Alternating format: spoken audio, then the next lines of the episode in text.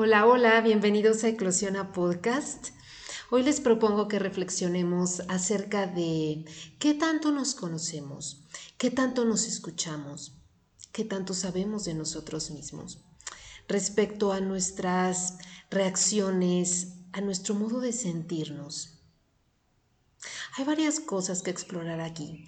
Estamos muy acostumbrados a un pues sí, a una cultura o a una sociedad que te quiere ver bien, donde no hay un margen para sentirse mal, para sentirse triste, para sentirse molesto. Y si es así, solo tienes un lapso chiquito para sentirte así.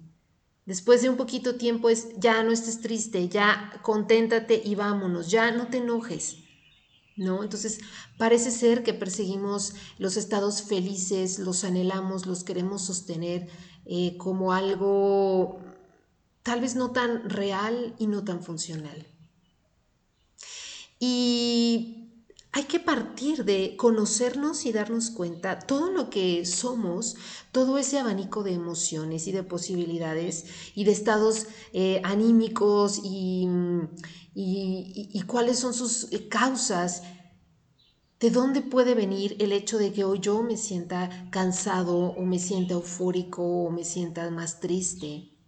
A lo que voy es, ¿qué tanto nos observamos en el día a día para poder contemplar la posibilidad de que mi enojo de hoy, mi tristeza de hoy, mi alegría, mi melancolía, cualquier emoción o estado físico pueda venir de cosas tan simples como si descansé lo suficiente, si me he hidratado en el día, si he comido, qué he comido, con quién he estado, qué he escuchado, incluso eh, mis hormonas, qué fluctuación hormonal puedo estar teniendo hoy en este momento, en este día, en esta edad.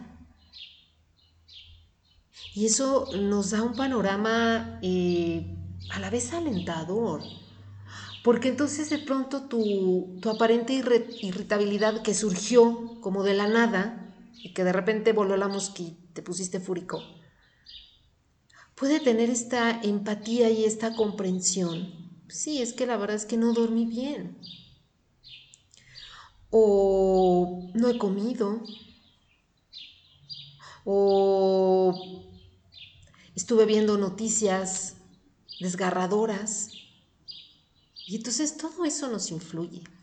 Y a lo que parece ser que entendemos es que la emoción y nuestro estado de ánimo surge, brota como de la nada, sin aparente explicación. Y de pronto declaramos, ¿no? Pues es que yo soy así. Y es que yo siempre ante tal evento reacciono así. Y a mí me encanta explorar o invitarlos a explorar también qué hay detrás de esta reacción emocional que yo estoy teniendo hoy ante este evento, aunque parezca repetitiva y aunque parezca que yo siempre ante tal circunstancia me enojo, me entristezco, me, me pongo eufórico. A veces realmente la circunstancia es el detonante último.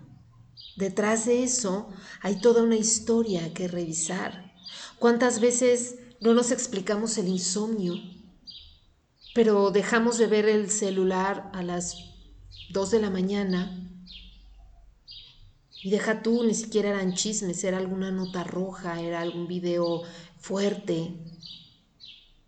Y nos creemos inmunes, ¿no? Que es solo un simple video que duró 30 segundos y que no nos va a afectar más allá de lo que vimos. Pero toda esa información que vamos recabando con nuestros sentidos y todo lo que orgánicamente también estamos eh, produciendo en el momento, el nivel de energía que tú tienes, que depende también del tipo de alimentación que estés teniendo, tu hidratación, etcétera, todo impacta, todo influye. Y muy pocas veces hacemos ese recuento tratando de encontrar esas causas que parece que no, no influyen en gran cosa. Ah, sí, no he comido desde la mañana, pero pues no sé, me eché una galleta hace una hora, supongo que eso cuenta y aún así estoy irritable o estoy cansado o lo que fuera. Entonces, a lo que los quiero invitar es a esto, ¿no? A mm, ser más conscientes de nosotros mismos y que esta palabra conscientes no se quede nada más ahí en el tintero, sino que la hagamos nuestra y en esa conciencia exploremos y nos demos cuenta y viajemos a nuestro interior, a sentir el cuerpo, a sentir qué necesidades he, cubierto de manera sana, cuáles no, a qué me he visto expuesto, cuál es mi nivel de estrés, cuál es mi nivel de descanso, etcétera, para que de esta forma yo pueda ser más comprensivo y empático con lo que siento ahora, darle ese espacio a la tristeza, a la melancolía, a lo que surja y tratar de observar por qué ocurre. A lo mejor no todas las respuestas están ahí, por supuesto, pero nos abre la pauta para conocernos y observarnos y no simplemente mm, sorprendernos porque, ups, no sé, hoy ando de malas y listo. Y ser muy objetivos con tus necesidades, a lo mejor a veces le echamos la culpa a, que no hemos comido, pero en realidad fue falta de sueño. Fue algún otro tipo de pensamiento que surgió, etc. Entonces es bien interesante la autoobservación y es bien interesante ir encontrando estos patrones recurrentes. Entonces cuando empiezas a observarte empiezan a surgir estas coincidencias. Ah, ya me fijé. Determinados días del mes me siento así, sea por mis ciclos hormonales, sea por los eventos a los que me veo expuesto, sea por eh, las condiciones de vida que tengo en ese momento. Ah, ya me di cuenta, cuando platico con tal y con tal persona, eh, estoy de tal estado de ánimo. Cuando veo tal y tal noticia, estoy en tal estado de ánimo. Y eso parece trivial y parece obvio y parece que todo el mundo lo hiciéramos, pero no es así. Así que te invito a que te eches ese clavado dentro de ti mismo, de ti misma, y que explores cómo te sientes, cómo reaccionas ante los eventos a los que te ves expuesto, cómo reaccionas ante esta situación orgánica interna y cómo eso de alguna manera impacta en tus vivencias cotidianas, no tanto en la vivencia, sino en la forma en la que percibes esa experiencia. Te dejo con esa reflexión. Soy María Mioni. Te mando un abrazo desde aquí.